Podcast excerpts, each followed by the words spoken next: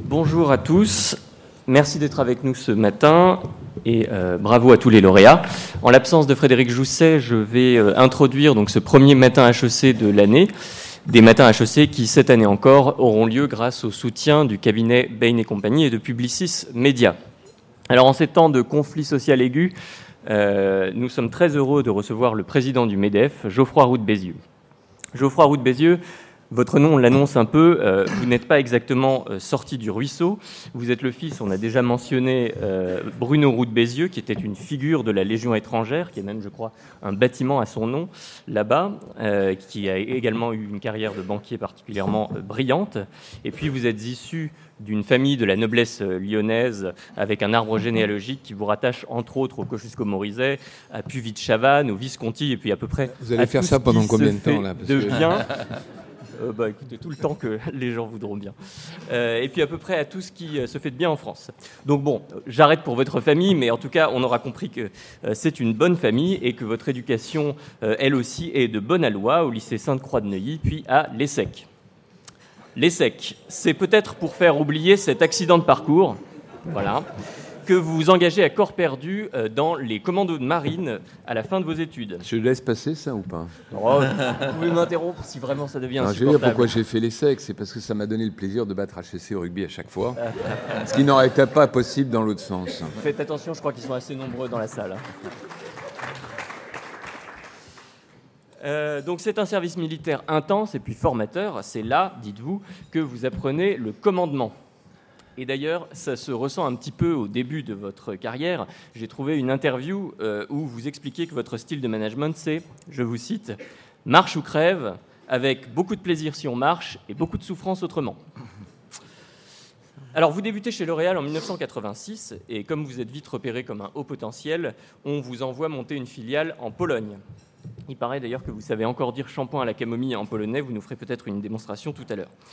Tout allait bien pour vous, euh, et même trop bien, en fait, vous avez commencé à redouter cette fameuse zone de confort. Alors, vous vous êtes mis en tête d'importer en France le modèle de Carphone Warehouse, donc le premier distributeur de euh, téléphones mobiles indépendants euh, au Royaume-Uni. Et en 1996, sans aucune expérience du retail, vous ouvrez la première boutique de ce qui deviendra The Phone House. Alors, ne nous mentons pas, les premiers jours sont un peu compliqués.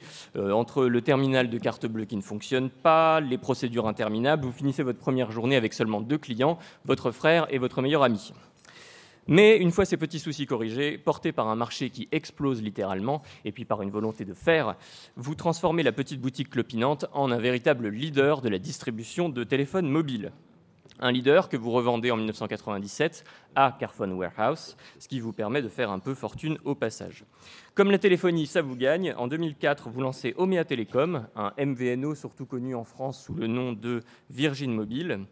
Et là aussi, ce sera un succès. hein, vous revendez l'opérateur à Numéricable pour un peu plus de 300 millions d'euros. Entre-temps, vous aurez aussi eu le temps de, fonder le fond- de cofonder le fonds d'investissement Isaïe, hein, bien connu euh, notamment parce qu'il a investi très tôt dans Blablacar. Et puis, euh, vous créez aussi le fonds Notus Technologies en 2014, qui, comme son nom ne l'indique pas, investit dans des PME régionales. Euh, par exemple, il y a euh, la marque d'huile d'olive Olivier Co.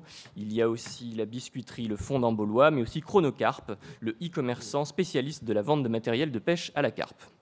Voilà, à grands traits, le parcours de Geoffroy Roux de Bézieux, entrepreneur. Mais à côté de cette vie-là, il y en a une autre qui est au moins euh, aussi importante, celle de Geoffroy Roux de Bézieux, l'homme de réseau et d'engagement. Alors, j'ai dit longuement tout à l'heure que votre arbre généalogique était très richement ramifié, mais vous avez fréquenté tant de réseaux et de groupes influents que, en gros, dans la bonne société, si on n'est pas votre cousin, il y a des chances qu'on soit votre ami ou votre ancien collègue. Euh, je n'ai pas le compte exact, mais vous avez eu des responsabilités au sein de Croissance Plus, Alternative Mobile, de la Commission Attali, de l'UNEDIC, d'un club de rugby, de la Fédération des télécoms, du Collège des Bernardins, de France 2023 et j'en passe, et bien sûr aujourd'hui du MEDEF. Et au prisme de tous ces engagements, on peut voir se dessiner les valeurs qui comptent pour vous. Le libéralisme, d'abord, auquel vous croyez fort. Hein, suivant Milton Friedman, vous êtes convaincu que, et je vous cite, quand l'État s'occupe d'autre chose que du régalien, il se perd. Mais en contrepoint, vous êtes aussi très attaché au partage de la richesse, notamment via l'intéressement et l'actionnariat salarié. Vous avez d'ailleurs appelé les, élites économiques à leur responsabilité dans un livre au titre provocateur Salaud de patron. Libéralisme, partage, générosité aussi. On vient de voir un exemple de vos engagements philanthropiques ce matin, mais il faut aussi mentionner la fondation Araok, que euh, vous dirigez avec votre épouse, fondation qui vient en en aide aux jeunes en réinsertion, aux chrétiens d'Orient, qui finance des projets des apprentis d'Auteuil, etc.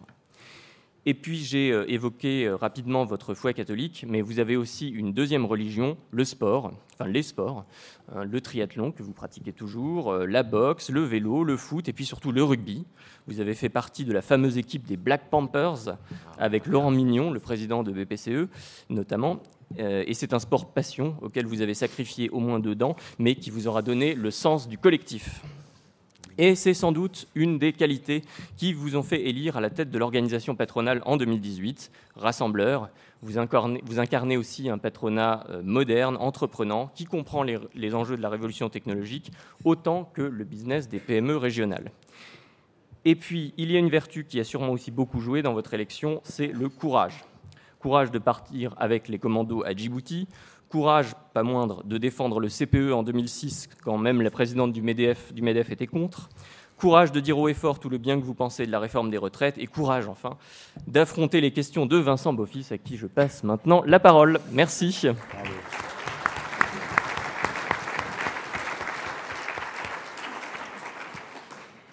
Merci Arthur, bonjour à vous tous et surtout merci Geoffroy de passer cette heure avec nous. Alors il faut peut-être que euh, tu précises, tout le monde ne le sait pas, euh, tout le monde sait que tu es euh, président du MEDEF, mais la connexion avec cette fondation Bruno Roux de Bézieux, tu es son fils, mais peut-être dire un petit peu pourquoi c'est important dans la famille. et même si tu as fait une haute trahison vis-à-vis de l'école, qu'est-ce qui fait que, que ton père y était si attaché? Non, deux mots, papa. Avec Didier Pinot-Valenciennes, que je tiens à citer, euh, euh, au début des années 60, importé euh, des États-Unis, il revenait d'un MBA à Harvard, la méthode des cas, où à l'époque, je crois que l'enseignement des écoles de commerce était en chair avec des cours théoriques. Et donc, il y a eu, je ne sais pas exactement les années, mais 63, 64 jusqu'en 70, un cours qui donnait tous les deux.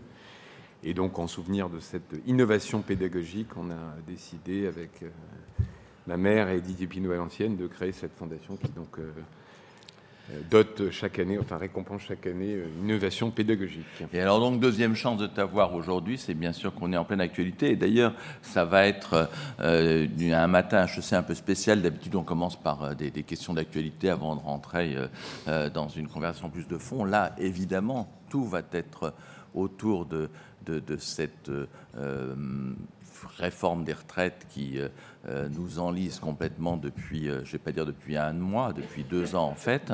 Et on va profiter de ta présence à la fois pour comprendre ce qui se passe aujourd'hui, mais essayer d'en tirer des, clés pour voir s'il y a la possibilité ou non de réformer ce pays. Et j'allais te lancer de la plus simple des façons, de te demander, puisqu'on a la chance de t'avoir, puisque tu es à l'intérieur, de nous dire euh, ce qu'a été ta journée d'hier avec ce Barnum social euh, qui s'était transporté pour une fois euh, de l'hôtel Matignon au ministère du Travail.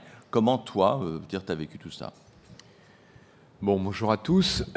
donc effectivement, hier, il y a eu ce que tu appelles assez justement un Barnum, parce qu'il y a un côté un peu théâtre dans ces grandes réunions, puisqu'il y a d'abord une prise de parole. Alors c'est toujours assez, euh, euh, codifié. Euh, donc prise de parole du Premier ministre, prise de parole des différents ministres, et ensuite chaque syndicat de salariés, et ensuite la maison patronale a ses, 10 minutes ou son quart d'heure de, prise de parole. D'ailleurs, je souligne à titre un peu humoristique, c'est toujours le même ordre, c'est-à-dire sur les syndicats en premier les employeurs en second. Les Allemands ont une expression assez amusante. Il y a en allemand euh, Arbeitgeber, Arbeitnehmer, le donneur de travail, le preneur de travail. Et dans le dialogue social en Allemagne, ça commence par les employeurs. Ça, donne tout de suite un peu le, contexte de la manière dont ça fonctionne.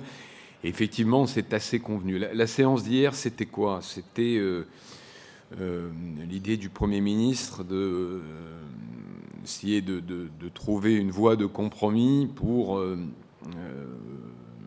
avec les syndicats qui euh, soutiennent la réforme mais ne soutiennent pas les paramètres financiers trouver une manière de relancer le dialogue. Donc Laurent Berger, je ne sais pas si vous avez suivi ça, propose, a proposé dimanche soir une conférence de financement pour séparer le sujet financement du sujet de la, de la réforme elle-même. Et donc le Premier ministre a rebondi là-dessus en proposant d'y participer.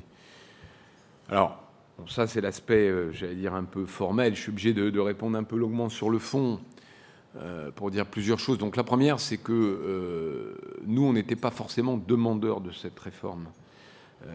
cette réforme, elle apparaît, j'allais dire, assez facile sur PowerPoint. Un régime universel, tout point cotisé donne droit, enfin tout euro cotisé pardon donne droit au même nombre de points, quel que soit le statut. Et on serait en 1945 euh, sans régime de retraite, euh, on pourrait démarrer d'une feuille blanche avec un système de ce type-là. En réalité, quand on commence à ouvrir les tiroirs, on s'aperçoit que c'est extrêmement compliqué à mettre en place, que les historiques des uns et des autres rendent euh, cette réforme très très complexe.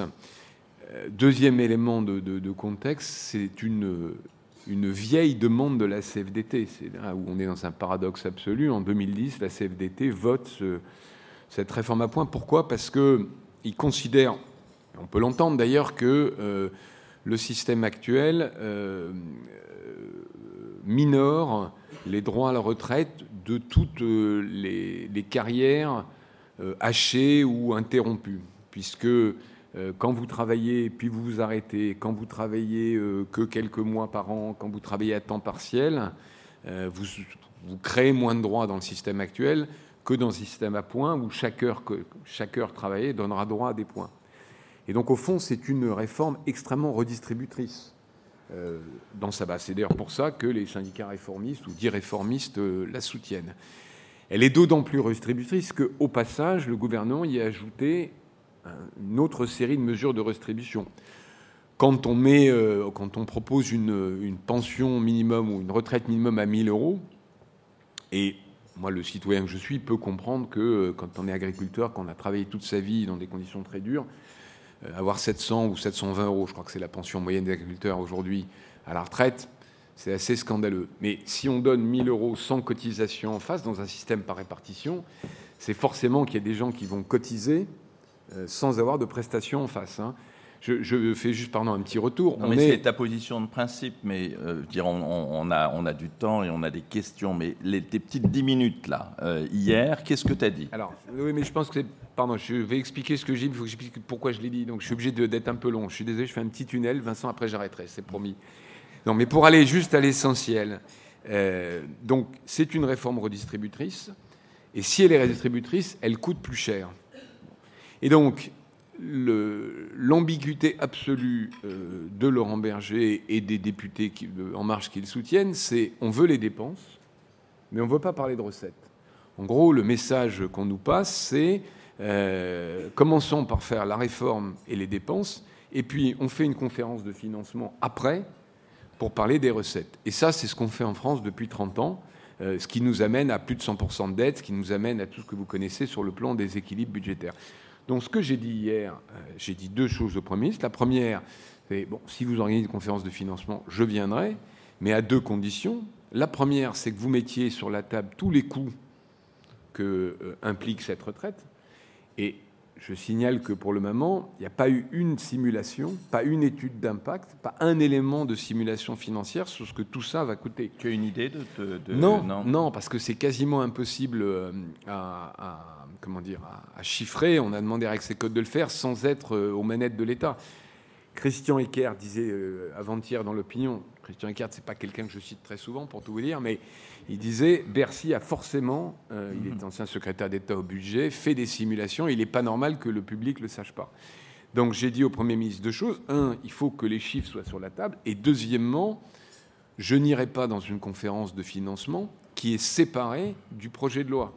C'est-à-dire que je n'irai pas dans un système où on dit les dépenses d'abord, on les vote au Parlement, puis après on se réunit pour voir comment on finance. Parce que sinon, on sait très bien comment ça va se terminer, comme pareil depuis 30 ans. Ça sera un petit matin avec une pizza froide à Matignon ou à Grenelle et on dira, ben, monsieur Roux de Bézieux, il a un petit effort, encore une petite cotisation. C'est 0,10, c'est 0,15, vous n'allez pas pleurer, etc., etc. Les entreprises vont bien. Ce qu'on a fait depuis 30 ans, c'est pour ça qu'on a un coût du travail qui est celui que vous connaissez, c'est pour ça qu'on a des problèmes de compétitivité. Donc je ne serai pas le président du MEDEF qui euh, participera à ce, ce énième euh, compromis euh, qui est un compromis boiteux qui ne résout rien et qui en fait met la poussière sous le tapis. Donc ta ligne rouge reste pas d'augmentation de cotisation. Enfin, ma ligne rouge, j'en ai plusieurs, mais la principale, c'est on ne touche pas aux cotisations. Alors on a un petit problème, pour dire les choses, c'est qu'en 2015, euh, on a accepté euh, une hausse de cotisation légère dans un compromis à Gercarco hein, sur les retraites complémentaires. Il y a deux choses à dire là-dessus. La première, c'est que cette hausse de cotisation, enfin, il y avait trois éléments dans le compromis. Il y avait un âge pivot euh, à 63 ans et avec une décote temporaire. Il y avait un gel des pensions pendant trois ans. Et il y avait effectivement une hausse de cotisation dont à l'époque le gouvernement Valls avait promis à Pierre Gattaz qu'elle serait compensée par une baisse ailleurs, donc c'était un peu le jeu du sapeur camembert. Et évidemment, comme on pouvait s'en douter déjà à l'époque, cette compensation n'a pas eu lieu. Donc on a un petit peu ce, précédent hein, qui a été évoqué par certains, par Richard Ferrand, en disant bah, écoutez, le MEDEF a accepté une hausse de cotisation en 2015, il devrait faire pareil pour le bien du pays. Et évidemment, la pression monte de ce. Mais, euh, comme ça, je le redis publiquement, je l'ai redit, je l'ai dit au Premier ministre, je ne serai pas le président MEDEF qui signera euh, une hausse de cotisation. Quelles sont tes autres lignes rouges? Alors, euh, globalement, la, vraie ligne rouge, c'est le fait que la, réforme soit équilibrée financièrement. Euh, J'aime pas ce mot ligne rouge parce qu'il y a un côté ultimatum, un peu guerrier, etc. Mais le sujet, c'est que euh, on a un vrai désaccord philosophique avec Lamberger. Lui dit c'est anxiogène la retraite, donc faisons la réforme systémique, puis après on parlera d'argent après. Mais moi, je crois que euh, c'est déjà très anxiogène. Tous les sondages montrent que la plupart des Français, en tout cas ceux de moins de 40 ans, pensent qu'ils n'auront pas de retraite. Et leur mettre en place une réforme, sans leur dire comment l'équilibrer financièrement, pense qu'au contraire, c'est augmenter cette anxiété et décrédibiliser la réforme. Donc, moi, ma ligne rouge, mon exigence, on peut le dire comme on veut, c'est que les chiffres soient sur la table, que l'ensemble des mesures, y compris ce qui a été euh, accordé à certaines catégories, euh, aux enseignants, aux policiers, etc., depuis quelques semaines, soit chiffré et que l'équilibre de cette réforme soit mis en place par des mesures d'âge. Alors pourquoi une mesure d'âge? C'est là où on vient à quelques évidences assez simples. Euh, oui, la démographie est ainsi faite qu'il y avait quatre actifs pour un salarié, pour un retraité, pardon, en 45 il y en a aujourd'hui 1,7 actifs pour un retraité, et dans 20 ans, on sera 1,4. Comme on a fait le choix collectif en 45, d'ailleurs pas tout à fait en 45 personnes, nous le dire, mais le régime par répartition, il date de Pétain, hein, il date de 42. Alors évidemment, la référence est moins, voilà, moins enthousiasmante, mais la réalité, c'est ça. On est le seul pays de l'OCDE à être 100% par répartition. La répartition, c'est facile à comprendre, hein, et d'ailleurs les Français l'ont compris. C'est un système, c'est la comptabilité, je ne veux pas dire de la ménagère, sinon j'aurais des problèmes avec les actions féministes, mais c'est la comptabilité de l'écolier. Hein. C'est-à-dire que vous avez vos recettes, c'est les gens qui travaillent, et donc plus on a de travail, moins on a de chômeurs, plus on travaille dans l'année, plus on travaille dans la semaine, plus on a de recettes. Et après, il y a les retraités. Et on partage les recettes entre les retraités. Et il n'y a rien d'autre. Euh, donc, euh, on a un problème démographique. La seule façon de le résoudre, ce qu'ont fait tous les autres pays autour de nous, et des pays qui ne sont pas euh, des pays euh, ultra-libéraux avec des cultures différentes, c'est de travailler plus longtemps. L'Allemagne est en train de discuter le passage de l'âge légal de 65 à 67 ans. Nous, on, avait posé l'idée d'un âge légal à 64 ans. Le président de la République a été élu sur un programme qui ne, qui ne contenait pas cette mesure, donc je peux comprendre qu'il ne souhaite pas la faire. Mais l'âge pivot, hein, qui est donc un système de décote si vous partez avant 64 ans, euh, c'est la bonne méthode. Alors, dernier point là-dessus, on peut entendre l'argument de la CFDT de dire bah, si on a commencé tôt, euh, cet âge pivot peut être injuste. Donc, moi, je suis ouvert à ce qui consisterait à dire on peut avoir un âge pivot à plusieurs vitesses en fonction euh, de la, de la longueur de la carrière. Mais si on dit dans les métiers pénibles, dans les gens qui ont commencé tôt, ils doivent pouvoir partir plus tôt. Il n'y a pas 36 solutions. Ça veut dire que dans des métiers pardon, moins pénibles, y compris dans la fonction publique, euh, il faut travailler plus longtemps. Autrement dit, la justice sociale version MEDEF, ce n'est pas celle de la CVDT, c'est oui, prenons en compte la pénibilité, prenons en compte la durée, mais à ce moment-là, les gens qui en ont la capacité dans des métiers intellectuels, les journalistes qui ont dépassé l'âge pivot, mon cher Vincent, ça arrive, ça arrive, doivent continuer à travailler pour financer par leurs cotisations ceux qui légitimement peuvent partir plus tôt. Alors, juste, je profite pour dire à ceux qui, sur ces questions, notamment d'actualité, euh, veulent pas attendre les sessions avec la, salle, vous avez toujours la possibilité de poser une question qui nous arrive via le numéro qui est sur la, brochure. Euh, un petit détour politique quand même, parce que euh, l'âge pivot n'était pas prévu. Il est arrivé. Euh, d'aucuns disent, notamment dans ce numéro de challenge qui est un peu ancien, je ne sais pas pourquoi on vous a envoyé celui-là, le prochain arrive demain avec euh, euh, toutes les infos les plus récentes sur le sujet. Il y a Colombani qui fait une, une, analyse politique intéressante de dire que on a mis l'âge pivot politiquement pour faire un clin d'œil très appuyé pas simplement au MEDEF, mais également à la droite. Est-ce que cette, cette idée de, droitiser le Premier ministre euh, est quelque chose qui peut expliquer cette incursion qui, qui tu l'as rappelé, n'était pas prévue par le président lui-même? Je ne crois pas. Enfin bon, c'est une lecture politique, mais je crois que l'âge pivot, il est venu surtout parce qu'à un moment, on a commencé à faire les comptes. Euh, il y a le rapport du corps, donc le Conseil d'orientation des retraites, qui montrait simplement que on avait un déficit. Ce qu'il faut bien comprendre, c'est qu'il y a deux, choses à financer. Il y a le déficit au paramètre actuel, euh, qui est de l'ordre de 10 milliards euh, en 2024. Et puis, il y a toutes les nouvelles mesures induites par la réforme qu'il faut financer. Et comment se passe une campagne électorale? Une campagne électorale, c'est des idées qui sortent. Vous connaissez tous l'histoire des, 35 heures. Strauss-Kahn qui va voir Aubry en pleine campagne dont ils ne pensaient qu'ils avaient aucune chance de la gagner. Il dit il nous faut une idée sur le travail. Aubry propose des 35 heures. Ça se fait au coin d'un bureau et on se retrouve avec ce, monstre euh, mis en place. Bah, là, c'est un peu la même histoire. Hein. C'est Antoine Bozio et Pisani-Ferry qui vont voir le président au QG de je sais c'était là dans le hein, et ça s'est fait très rapidement. Et puis après, on arrive au gouvernement, on fait les comptes et on se dit ben la conjoncture est ce qu'elle est, la démographie est ce qu'elle est. Il faut un moment que ça soit que ça soit financé. L'âge pivot, il est contenu dès juillet 2018 dans le rapport de Levoix. Euh, c'est pas une surprise. Euh, il est là, il est, il, est, contenu.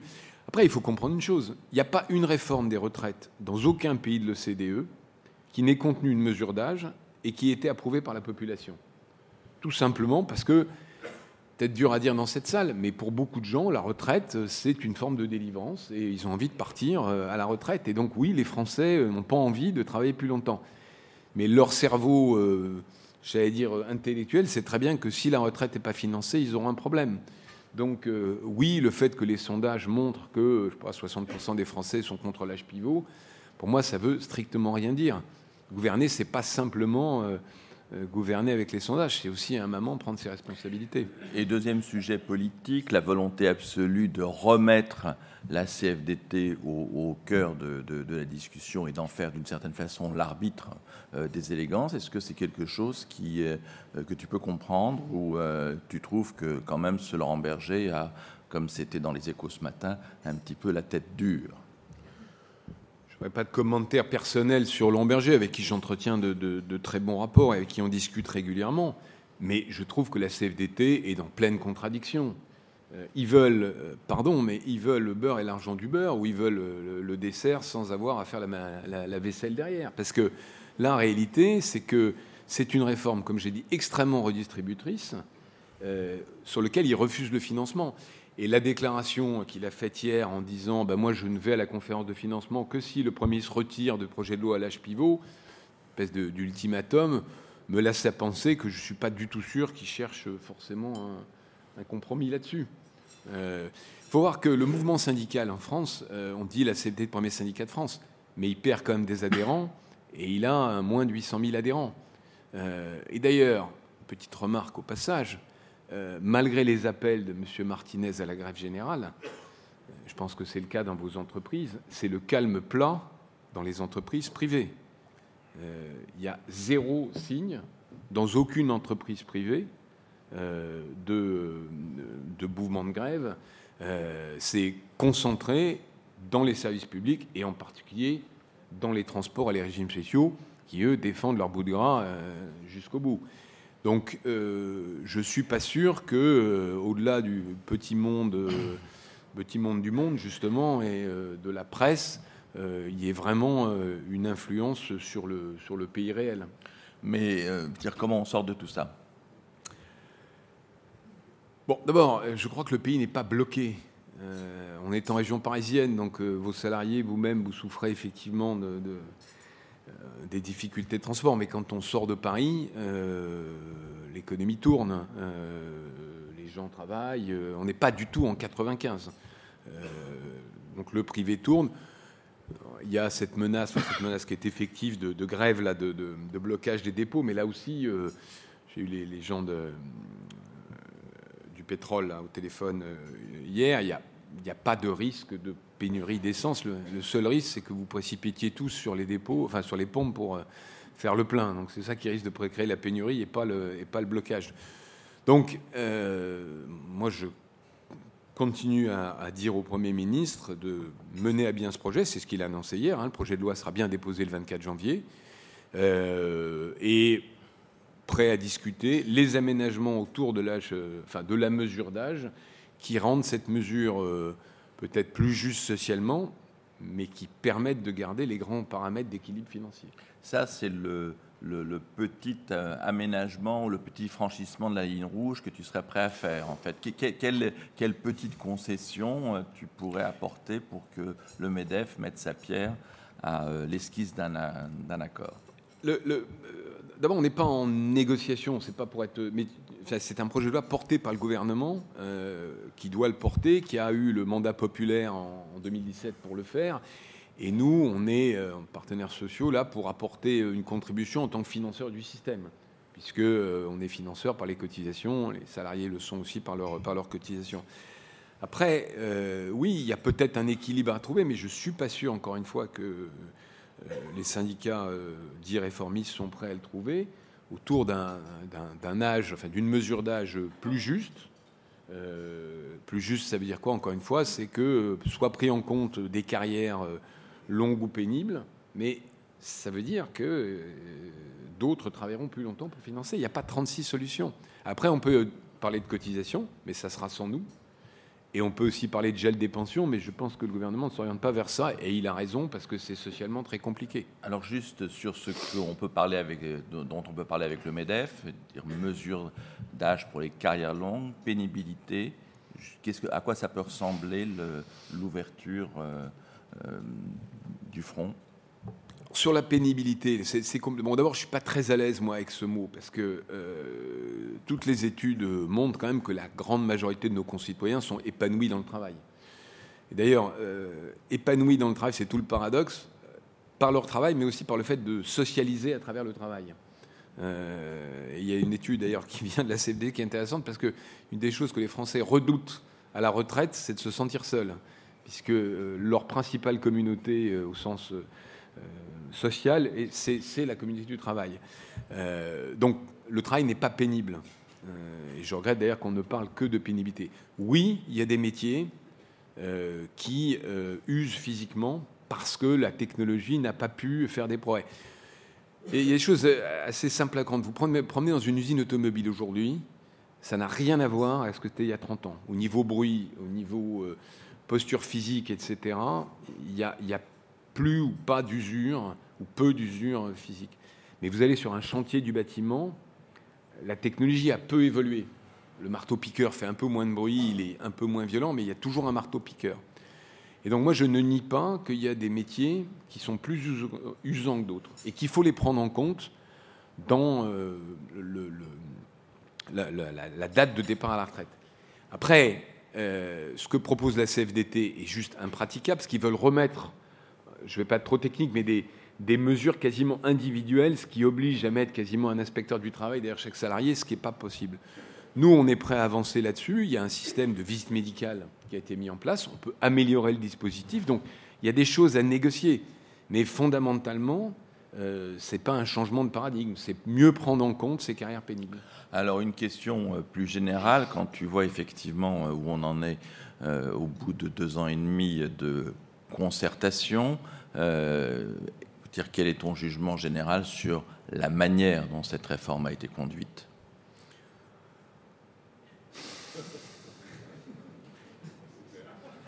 Les droits un joker? Non. Non. Pas non. devant des HEC. Pas sûr de comprendre la réponse, mais. Non, mais Euh, enfin, tu veux dire, on est entre nous, là. Oui, c'est sûr. Avec toi à ma droite, je suis sûr qu'on est entre nous.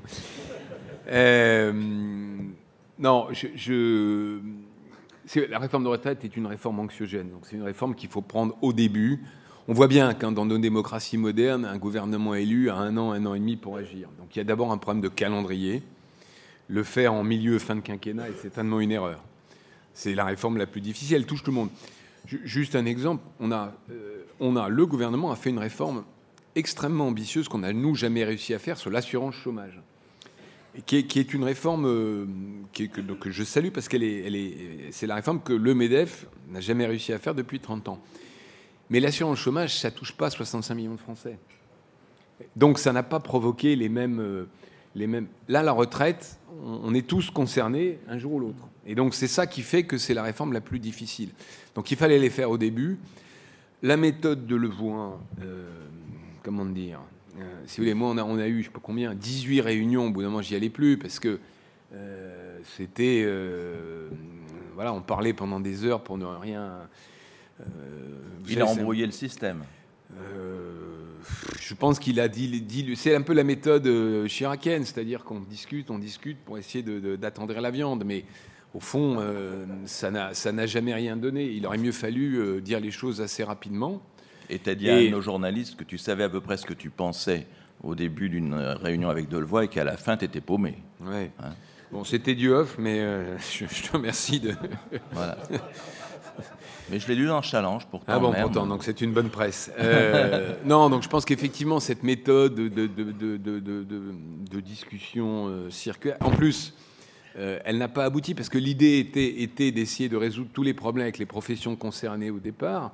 Il y en a, on n'a pas parlé des indépendants, mais c'est vrai que dans ce système, il y a une forme, euh, au fond, d'immoralité ou d'injustice pour tous les régimes qui ont été historiquement les fourmis.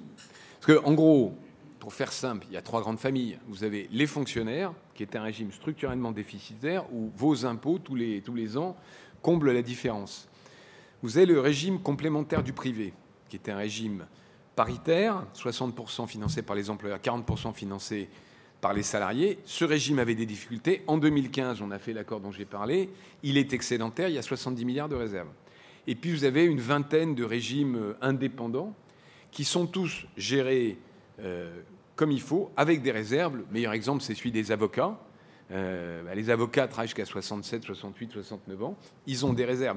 Et donc, il y a une forme un peu d'injustice à, comment dire, à prendre les réserves et les économies des uns des autres pour tout mettre dans un. Donc, c'était compliqué. Les deux ans de Levoix ont dû servir à ça.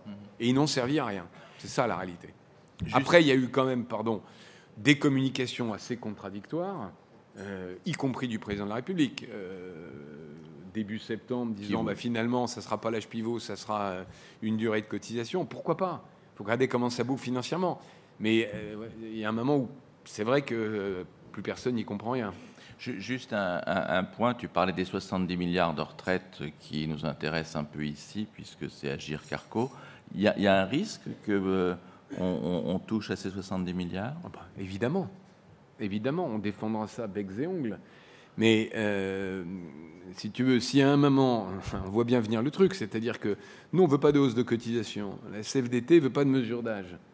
Euh, Qu'est-ce qui reste? Ben, Il y a les 30 milliards de réserve du euh, fonds de réserve Retraite. des retraites, c'est un fonds de général qui avait été créé par Jospin.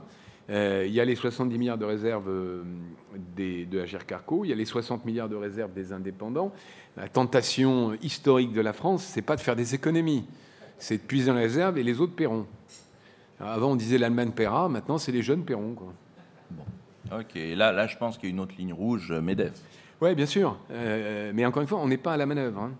Euh, Donc, on a euh, le pouvoir de la voix. Pour terminer sur cet aspect retraite, mais vous pourrez bien sûr y revenir dans, dans vos questions euh, dans cinq minutes, euh, qu'est-ce que ça dit sur la capacité de notre pays à se réformer, même avec un jeune président, avec euh, des idées nouvelles? Je ne sais pas si on peut répondre maintenant à cette question, parce qu'au fond, il y, a un peu de scénario de sortie. Il y a celui que, que, je souhaite, hein, c'est que le projet aille au bout, en gardant l'essentiel des caractéristiques qu'il a aujourd'hui. Encore une fois, je n'étais pas défenseur de ce projet, mais il a été voté en 2017 par les Français, et avec un équilibre financier. Et que la grève s'effiloche euh, au fil, au fil des mois. Et là, ça montrera simplement que depuis 95, vous me direz, ça fait euh, des brouettes, bah, la France a fait des progrès puisque une minorité euh, ne peut plus imposer un blocage et sa volonté à la majorité et que j'ai le camp de la raison et donc la France est réformable. Et puis il y a l'autre scénario que je ne souhaite pas et auquel je ne crois pas, mais qu'on ne peut pas exclure, c'est que un moment ou à un autre, on lâche euh, alors en, catimini ou urbi et torbi, euh, les mesures d'équilibre. Et ça montrera malheureusement qu'on n'a pas beaucoup bougé et qu'on est euh, un pays irréformable ou en tout cas difficile à réformer. Ok, donc on a 15 jours importants à, vivre et puis surtout difficiles pour tous les, salariés parisiens. Je termine moi juste avec notre ministre des Finances adepte de Che Guevara. C'est pas moi qui le dis, c'est le Figaro ce matin, après les vœux à la presse donc de Bruno Le Maire, donc qui a fait une nouvelle sortie sur le capitalisme. Comment défendre un modèle économique qui ne permet pas à chacun de vivre dignement son travail? C'est du Bruno Le Maire dans le texte. Et puis derrière ça, il embraye sur euh, je souhaite que les entreprises prennent également leurs responsabilités dans le domaine des augmentations de salaire les entreprises peuvent le faire directement par des négociations salariales, notamment dans les branches qui connaissent des difficultés de recrutement. Donc, euh, qu'est-ce qui se passe à Bercy? Est-ce qu'effectivement notre ministre des Finances a pété les plombs? Je fais de la langue de bois ou je réponds vraiment? Tu réponds vraiment. Bon, d'abord, sur les augmentations de salaire, je voudrais que l'État employeur balaye devant sa porte les entreprises françaises privées ont augmenté les salaires de 1,8% euh, l'année dernière et elles ont versé à peu près 2,5 milliards et demi de primes dites Macron, que moi j'appelle la prime patron. Elles ont créé, depuis 2015, je signale en hommage à mon prédécesseur, un million d'emplois. On l'a passé au mois de décembre. Donc elles ont joué le jeu. On leur a donné des marges de manœuvre avec le CICE et elles ont répondu présentes. Ce n'est pas du tout le cas de l'État employeur. Et les difficultés qu'il y a aujourd'hui à la SNCF ou à la RATP, elles sont liées bien sûr aux régimes spéciaux. Mais il y avait déjà eu des grèves avant. L'État employeur, c'est vraiment faites ce que je dis, mais faites pas ce que je fais. Que ce soit en termes de management, que ce soit en termes de promotion interne, que ce soit en termes d'augmentation de, salaire, le plus mauvais employeur de France, c'est l'État. Donc ces leçons de management sont insupportables. Elles ne sont pas justifiées et elles sont insupportables. Quant aux grandes diatribes sur le capitalisme, euh, oui, il y a des excès. Tu es le premier à les dénoncer, ça ne m'a pas fait que des copains. Oui, il y a des rémunérations qui sont parfois excessives. Oui, il y a des écarts de richesse, notamment aux États-Unis, qui sont allés trop loin. Moi, je crois que c'est une affaire de balancier. Il y a eu un débat avec euh, monsieur 3 fois 90, monsieur Piketty. 90% d'impôt sur le revenu, 90% d'impôt sur le patrimoine, 90% d'impôt sur l'héritage. Je lui ai dit en rigolant, de toute façon, il restera rien à la fin, donc il n'y aura plus de 80% sur, euh, sur rien. Qu'est-ce qu'il dit, Piketty? Il dit oui, euh, dans les années 50, le taux marginal de l'impôt sur le revenu aux États-Unis était à 80%. C'est vrai. Du coup, il y a eu les années Reagan et on a dérégulé, on a baissé les impôts. Ça a créé beaucoup de croissance, mais aussi des inégalités très fortes, pas tellement en Europe ni en France, mais aux États-Unis. Et on est probablement allé trop loin. Et donc le balancier, comme depuis 200 ans dans le capitalisme, va revenir et on va retrouver par le jeu de la fiscalité une forme d'harmonie. Le vrai sujet du capitalisme, il n'est pas du tout là Bruno Le Maire se trompe, il est sur le modèle de production. Produire des biens et des services, ça crée du CO2. C'est pas faire autrement.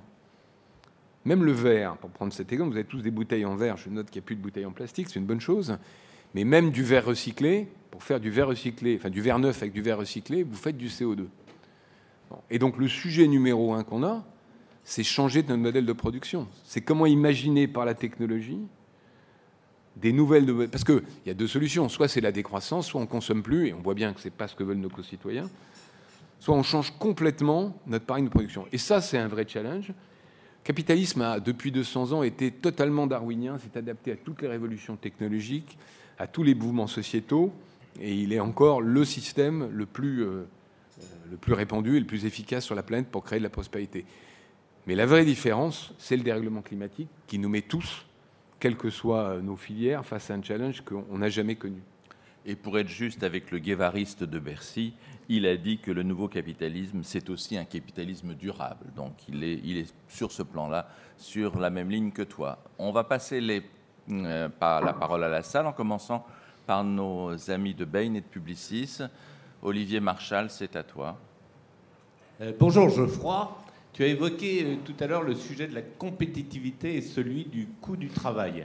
Le coût du travail, c'est un boulet de la compétitivité en France depuis des décennies, qui s'est un petit peu allégé sur le travail peu qualifié ou pas qualifié, qui reste trop pondéreux sur le, travail très qualifié ou, ou, qualifié. Et on sait le lien avec les questions stratégiques de localisation des, sièges ou des centres de décision ou de développement d'une économie à plus forte valeur ajoutée. Je voulais juste savoir quel était un peu ton diagnostic sur ce sujet et tes attentes ou celles du MEDEF. Bah, Alexis, tu l'as, tu l'as évoqué. Hein, oui, euh, on est aujourd'hui dans un contexte européen, en tout cas Europe de l'Ouest, assez compétitif au niveau des jusqu'à deux fois le SMIC on est un peu plus cher, euh, mais quand on se compare par exemple avec l'Allemagne, on est à peu près euh, au benchmark. Et moi, je ne suis pas dans une logique euh, de dumping économique. On n'est pas là pour être en compétition au coût du travail avec, je sais pas quoi, le Vietnam ou la Chine. C'est pas le sujet. On doit être compétitif avec les pays environnants. On a un problème sur les très hauts salaires. on va dire à partir de trois fois, quatre fois le très haut, haut salaire. Hein. Et notamment, alors les ingénieurs, euh, un ingénieur allemand, ça coûte euh, grosso modo une fois et demie moins, tout chargé, enfin entre le, net versé à l'ingénieur et euh, le coût entreprise, une fois et demie, une fois sept moins en Allemagne. Et donc c'est un problème de compétitivité, pas immédiatement. il y a des débats sans fin avec les économistes parce que ce qui est vrai, la, théorie économique classique, c'est de dire, bah, il n'y a pas euh, la tension sur le marché du travail est faible dans les cadres, donc ils sont en position de négocier leur salaire, donc ça pose pas de problème. Je pense que ça, ça s'arrête à PowerPoint, c'est-à-dire que ça marche peut-être euh, dans les, dans les chaires économiques et dans les grandes écoles de commerce, mais dans la réalité, on a un problème de compétitivité sur les hauts salaires. Alors malheureusement, après tout ce que je viens de dire sur les retraites, euh, je ne suis pas sûr qu'on obtienne quoi que ce soit, pour dire les choses, dans les années à venir. Euh, on est déjà là plutôt en train de défendre le CICE, euh, la conversion en baisse de charge jusqu'à 2,5. Et très honnêtement, on aura un peu du mal à, pousser d'autres sujets jusqu'à la prochaine présidentielle. Donc tu fais un peu un trait sur les impôts de production. Euh. Alors ça, c'est pas tout à fait la même chose. Alors là, ça, devient un peu technique, mais le président avait choisi dans son programme de faire, la baisse de, faire de la baisse de l'IS le facteur de compétitivité, parce que c'est regardé de manière internationale. Mais moi, j'ai un avis assez différent. Euh, l'impôt sur les sociétés, c'est un bon impôt. C'est un peu provocateur de la part de Premier ministre parce qu'on euh, paye quand on a gagné de l'argent. Euh, et donc, c'est un impôt qui est assez proportionnel à la rentabilité de l'entreprise. Et quand on regarde bien, non pas le taux, mais la masse d'IS sur valeur ajoutée comparée aux autres pays européens, on paye à peu près le même taux que les autres pays. On est compétitif en IS, avec un taux plus élevé, parce qu'il y a plein de niches fiscales qui font qu'au total, les entreprises françaises payent autant. La vraie différence avec nos voisins, c'est les impôts dits de production. Un impôt de production, c'est quoi? C'est un impôt qui est assis sur une assiette qui n'est pas la rentabilité. C'est-à-dire c'est un impôt sur le chiffre d'affaires ou un impôt sur les salaires. Et celui-là, il ne varie pas ou peu, il augmente en fait. Parce qu'il euh, y a euh, l'inflation salariale, il y a les augmentations dont je parlais. Et donc, il plombe la rentabilité d'entreprise et il a un facteur euh, très contracyclique, puisqu'une boîte qui va mal continue à payer ses impôts, donc elle s'enfonce.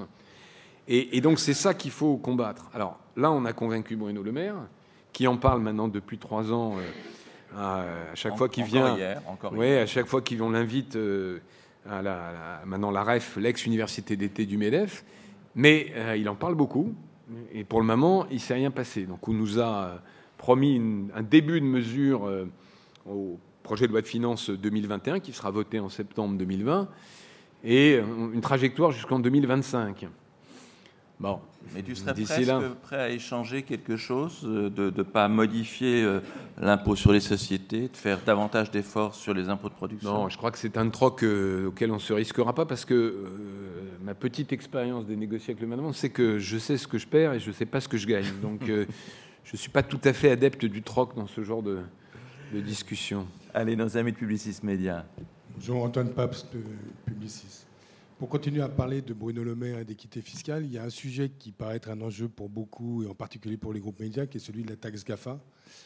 Euh, néanmoins, en voyant le dispositif que, dont Trump menace euh, euh, à la fois les États et les entreprises en Europe, pensez-vous que ça peut pénaliser à terme, en particulier les, les, sociétés internationales qui ont des implantations à l'étranger? Voilà, ça mérite un tout petit développement. Parce que nous, on a soutenu le projet de Bruno Le Maire. C'est assez rare que le MEDEF soutienne un projet de, taxe. Alors pourquoi?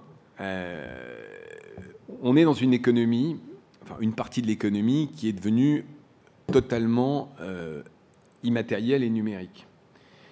Tout le système de taxation internationale qui a été conçu euh, après la guerre a été conçu pour des biens et des services physiques identifiables. Donc vous avez toute la, réglementation des prix de transfert. Je fabrique dans une usine dans un pays A, j'ai un prix de revient, je la vends à mon usine dans un pays B, et donc je paye mes impôts sur la part de profit que je fais dans le pays A et la part du profit, et donc les, États se partagent le, système. Dans le numérique, ça ne fonctionne pas comme ça. Je mets, euh, on va dire Google en Irlande, euh, je mets une filiale française qui ne gagne pas d'argent, et je facture. Pourquoi elle ne gagne pas d'argent? Parce qu'elle fait beaucoup de chiffre d'affaires, mais je lui facture un certain nombre de services, euh, et il n'y a pas de transfert de biens et de services, il n'y a pas de prix de revient, et donc tout le profit se fait dans des pays à faible fiscalité, voire avec des accords dérogatoires, comme ça s'est produit. Donc on a effectivement un problème. Alors c'est un double problème. Il y a un premier problème de recettes fiscales pour les États. On pourrait se dire, bon, pas le problème du MEDEF. Sauf que quand les recettes fiscales baissent, on sait très bien que c'est ceux qui restent qui vont payer. Et ceux qui restent, c'est les autres entreprises. Puis il y a un deuxième problème qui est celui de la, compétitivité, de la concurrence. Moi, je suis, euh, ça a été dit dans le portrait, plutôt un homme euh, libéral ou en tout cas euh, adepte de la liberté. Mais la liberté, elle réclame des règles. Le libéralisme, c'est pas la jungle. Et donc, avoir des gens avec lesquels on est en concurrence qui n'ont pas les mêmes règles fiscales, ça pose un problème. donc, à partir de là, il faut trouver une solution et c'est pour ça que j'ai été un des premiers à pousser euh, ce sujet, à la fois en France et en Europe. Donc, la proposition de Bruno Le Maire, elle a tous les défauts du monde parce que c'est un peu paradoxal, c'est une taxe sur le chiffre d'affaires. Après avoir dit il y a quelques minutes que c'était absurde, oui, c'est absurde, mais c'est une non, c'est un, un, signal politique pour obliger les États-Unis à bouger. Il faut savoir que depuis quatre ans, on travaille. Il y a une équipe du Medef qui travaille à l'OCDE pour faire avancer ce sujet. Le truc, le, nom mystérieux, c'est BEPS, Base Erosion Profit Sharing. Bon. Pourquoi ça n'avance pas? Parce que les Américains n'y ont aucun intérêt. Aucun intérêt. C'est à la fois une arme de soft power massive pour les Américains, et deux, euh, à partir du moment où Trump a baissé le taux de l'IS aux États-Unis, les multinationales américaines ramènent leur trésor de guerre et payent leurs impôts aux États-Unis, n'a aucun intérêt à faire avancer le truc. Donc on est dans un bras de fer, et c'est là où on a besoin de l'Europe, c'est là où on a besoin de Thierry Breton, c'est là où on a besoin de la nouvelle Commission européenne pour taper du poing sur la table. Et, enfin, j'ai pas le temps, mais lisez l'interview de Thierry Breton ce matin, pour qui euh, beaucoup d'admiration et beaucoup de support. Il dit les choses assez clairement. Euh, on a besoin d'une Europe qui soit euh, qui est, euh, moi j'ai pas peur du mot, une forme de souveraineté économique. Une des premières choses que j'ai fait en arrivant au MEDEF, c'est créer un comité de souveraineté économique. Parce qu'on n'est pas dans un monde, contrairement à ce qu'on a pu croire pendant des années, où on n'a que des amis. On n'est pas dans un monde où tout le monde joue avec les mêmes règles. Et il faut être capable, euh, de temps en temps, de taper du poing sur la table. Donc cette taxe, qui a tous les défauts de la Terre, c'est un signal politique. Elle rapportera probablement pas les centaines de millions espérés, mais euh, elle montre qu'on ne peut pas laisser faire une asymétrie de concurrence. Et je pars bien d'un point de vue libéral, c'est-à-dire la concurrence, c'est les mêmes règles pour tout le monde partout. C'est la version, la version commando de marine à la tête du MEDEF. C'est effectivement quelque chose d'inattendu. Les autres questions de la salle. Euh, je comme il y a une grosse lumière, on voit. Monsieur devant. Là, monsieur devant. Non, non, non, non, attendez un micro qui arrive. Non, non, non, attendez, attendez un micro pour tout le monde. Voilà, que tout le monde puisse. Voilà. Merci. Monsieur le Président, euh, 65. Que pensez-vous de la résignation un peu irresponsable des Français devant le blocage de l'économie et apparemment euh, le laisser-faire du gouvernement qui attend que ça pourrisse, comme les gilets jaunes qui pourrissent depuis un an. Pour l'instant, il n'y a qu'une chose qui pourrit, c'est l'économie française, non? Et est-ce qu'elle pourrit en- réellement? Parce que vous les, ne éco- pas que les, vos les commandos de marine pourraient intervenir pour quoi, débloquer les réquisition- trains? La réquisition par les militaires, je suis pas tout à fait sûr que ça soit la bonne idée. non. euh, bon, euh, bien sûr que le droit de grève est, est détourné. Quand euh, ce matin j'écoutais la radio, euh, les, les étudiants euh, grévistes à Rennes vont déchirer les copies euh, pendant les examens de ceux qui ne font pas le blocage université. Euh, Quand euh, euh, il y a un certain nombre de gens qui coupent le courant, etc. On est vraiment dans un détournement du droit de grève. Bon, et, et là, je pense que le gouvernement doit sévir. Mais euh, en même temps, il ne s'agit pas non plus d'hystériser les choses. Il y a forcément des tensions quand on, on remet les choses en. Sur, sur le pourrissement de l'économie, bon, c'est très difficile à dire. Les économistes passent tout le temps leur temps à dire que ça a très peu d'influence, hein, notamment en, Alors, en référence à 95. Oui, historiquement, une grève dure comme en 95 n'a pas eu d'impact sur le PIB. Après, vous allez raconter ça aux gars qui sont hôteliers ou commerçants dans le centre de Paris. Euh, c'est pour ça d'ailleurs qu'on a demandé à Bruno Le Maire non pas de faire un étalement des charges sociales, ce qu'il avait déjà fait pour les Gilets jaunes, mais un dégrèvement, parce qu'il y a des gars qui sont encore en train de payer l'étalement de, de décembre dernier. Euh, mais effectivement, en macro, euh, sauf si ça dure un an, on n'a pas, euh, et c'est d'ailleurs le paradoxe, hein, on a une économie française qui se porte plutôt pas mal en ce moment. En tout cas, en relatif comparé à nos amis allemands, elle se porte plutôt pas mal. Après, il y a un effet qui est très compliqué. hein. Vous savez, c'est le, vieux truc de, je sais plus quel économiste qui disait, l'économie c'est trois choses, hein, c'est capital, travail et confiance. Bon, Euh, c'est vrai que sur le plan confiance, ça mine le moral des gens. Il y a un chiffre, moi, qui m'a beaucoup frappé. Euh, sur le mois de dé- sur les les 15 premiers jours de décembre, je crois, ou les 3 premières semaines de décembre, la, vente à distance est en baisse de 4%, alors qu'elle croît euh, par le web tout le temps. Et donc on se dit, c'est quand même bizarre, les gens ne peuvent pas faire leurs courses par le transport, ils ont dû commander sur Internet. Ben non, ils rentrent crever le soir chez eux, euh, ils n'ont pas envie de commander. Donc il y a un effet psychologique, il y a aussi un effet image de la France qui est difficile à, quantifier. Fox News doit certainement passer ça en boucle comme ils ont l'habitude de le faire. Donc tout ça, c'est pas très très très quantifiable. C'est pas bon, mais j'ai envie de vous répondre s'il faut en passer par là pour sortir avec une réforme financée et montrer que le pays ne peut plus être bloqué par quelques minorités, je pense que dans six mois ou dans quelques mois, on aura euh, plutôt le sentiment que c'était euh, non pas une bonne chose, mais la manière de la bonne manière de faire. Message d'espoir. Une question là-bas, en ayant toujours la gentillesse de vous nommer, s'il vous plaît. Oui, bonjour, Bénédicte Champenois-Rousseau, euh, sociologue. Je suis une HEC qui a mal tourné. Et je suis ancienne présidente d'HEC au féminin, qui est le réseau euh, des anciennes euh, d'HEC, donc qui est un réseau d'HEC Alumni. Voilà, ma question était simple, elle n'a pas, je dirais, très à la grève, mais à une chose qui euh, émerge, euh, et, euh, enfin, qui est plutôt un mouvement de fond depuis 20 ans. Il y a, ça, fait à peu près 20 ans qu'on a créé les réseaux des femmes des grandes écoles.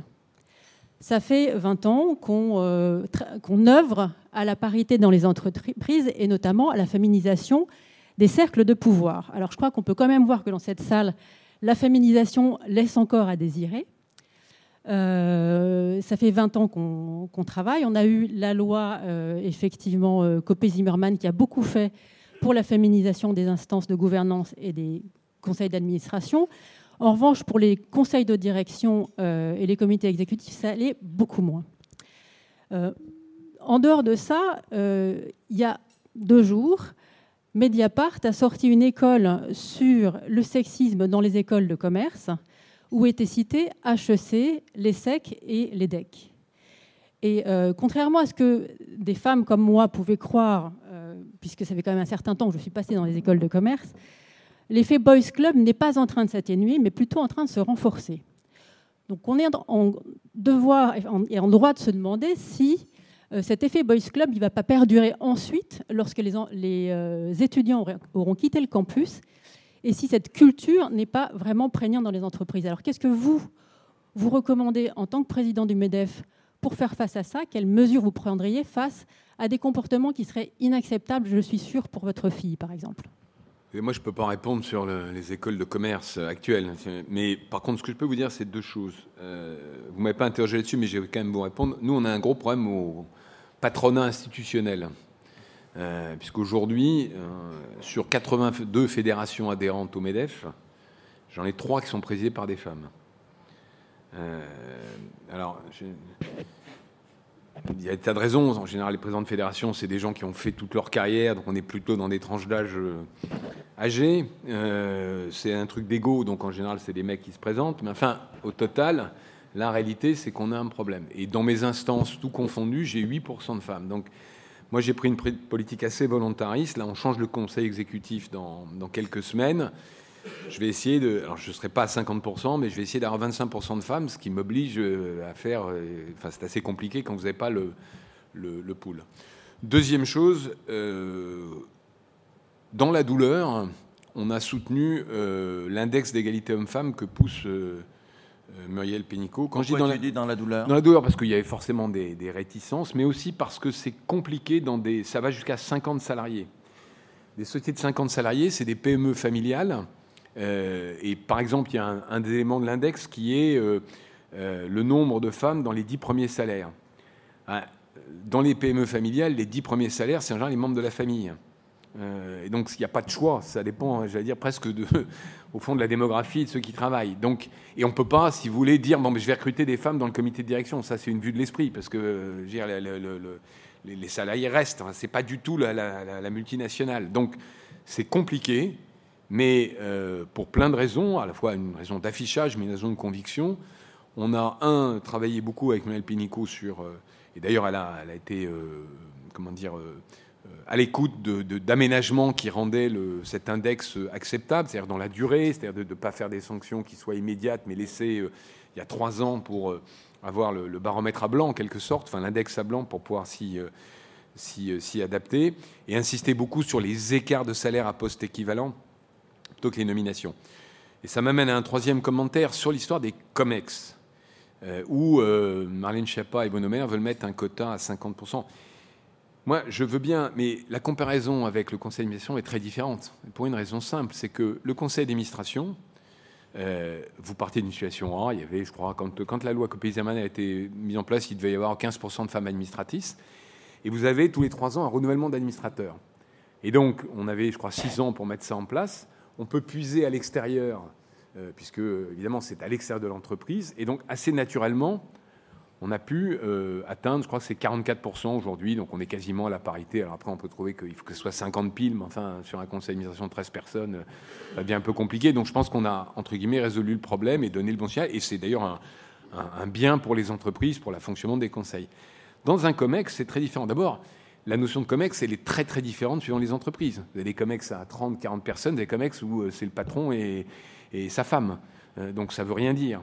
Deuxième chose, pouvez pas puiser à l'extérieur. Enfin, si, vous pouvez puiser à l'extérieur, mais si vous partez d'une situation, par exemple, dans des métiers historiquement masculins comme la construction, où il y a peu de femmes, ça veut dire qu'il faut virer des gens de votre COMEX, euh, ou les, dégrader en quelque sorte. Il faut faire rentrer des gens à l'extérieur. Et donc là, on rentre quand même dans des choses beaucoup plus complexes avec une errance de management. Donc nous, ce qu'on a proposé, c'est que, euh, en tout cas, commencer par les entreprises cotées et que le patron, euh, tous les ans, en assemblée générale, comme ça se fait pour le salaire, donne son objectif de féminisation de son COMEX euh, et rendre compte d'année en année. Je pense que c'est une bonne première étape pour faire avancer les choses. Toute mesure euh, coercitive, à mon avis, serait contre-productive sur ce cas particulier.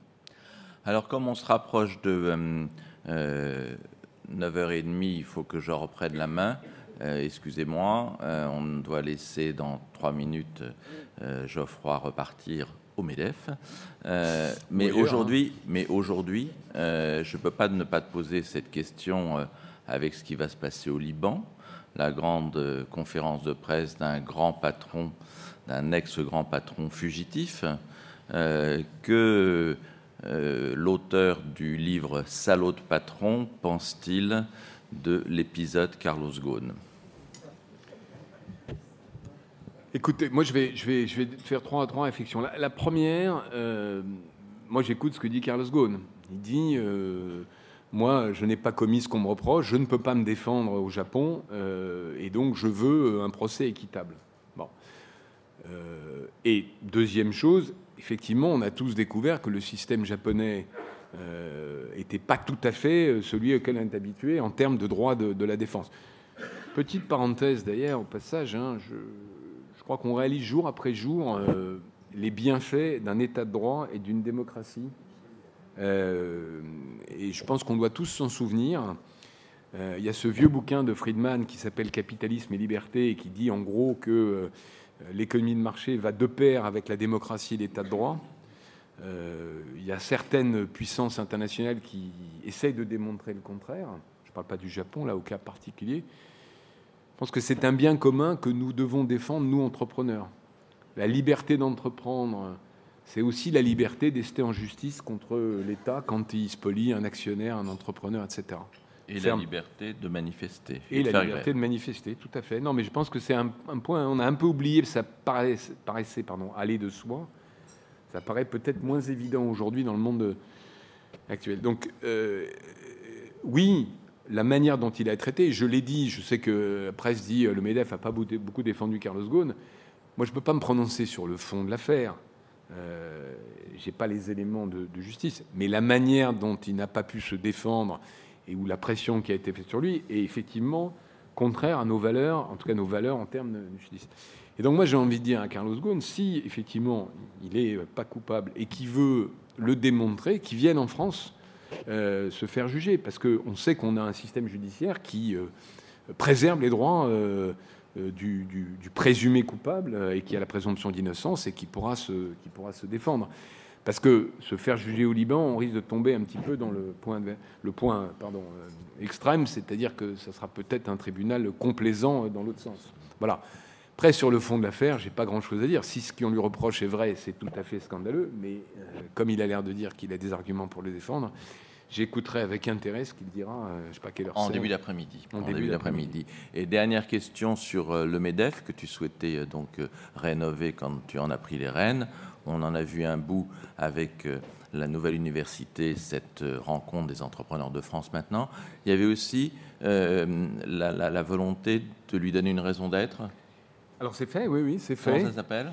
Alors, la raison d'être du MEDEF, c'est agir ensemble pour une croissance responsable. Euh, et donc, tous les termes comptent. Agir, c'est euh, finalement le motto d'un entrepreneur. Ensemble, c'est parce qu'on est. Euh, toute la difficulté du MEDEF, c'est de présenter toutes les entreprises de France. On dit souvent le MEDEF, c'est le CAC 40, mais l'adhérent moyen du MEDEF, c'est 47 salariés. La croissance, bah, c'est l'ADN de l'entrepreneur. Et responsable, c'est cette idée de dire bah, un petit peu ce que j'ai dit euh, tout à l'heure à propos de Bruno Le Maire, c'est-à-dire que le, capitalisme, c'est le meilleur système pour créer de la valeur, mais il doit prendre en compte euh, l'ensemble des, parties prenantes, et on ne peut pas être prospère dans un monde qui ne l'est pas. Donc euh, on doit tenir et prendre en compte bah, nos salariés, prendre en compte notre environnement, etc., etc., etc. Ma question n'était pas tout à fait innocente, parce que dans ma déception que vous n'ayez pas le journal qui paraît demain, c'est qu'apparaît la nouvelle raison d'être de Challenge, sa nouvelle baseline, c'est l'économie de demain, c'est l'affaire de tous, et on en est assez fiers. En tout cas, merci d'avoir passé cette heure ensemble et de nous avoir euh, décrypté cette crise dont on espère sortir le plus vite possible. Merci à vous tous.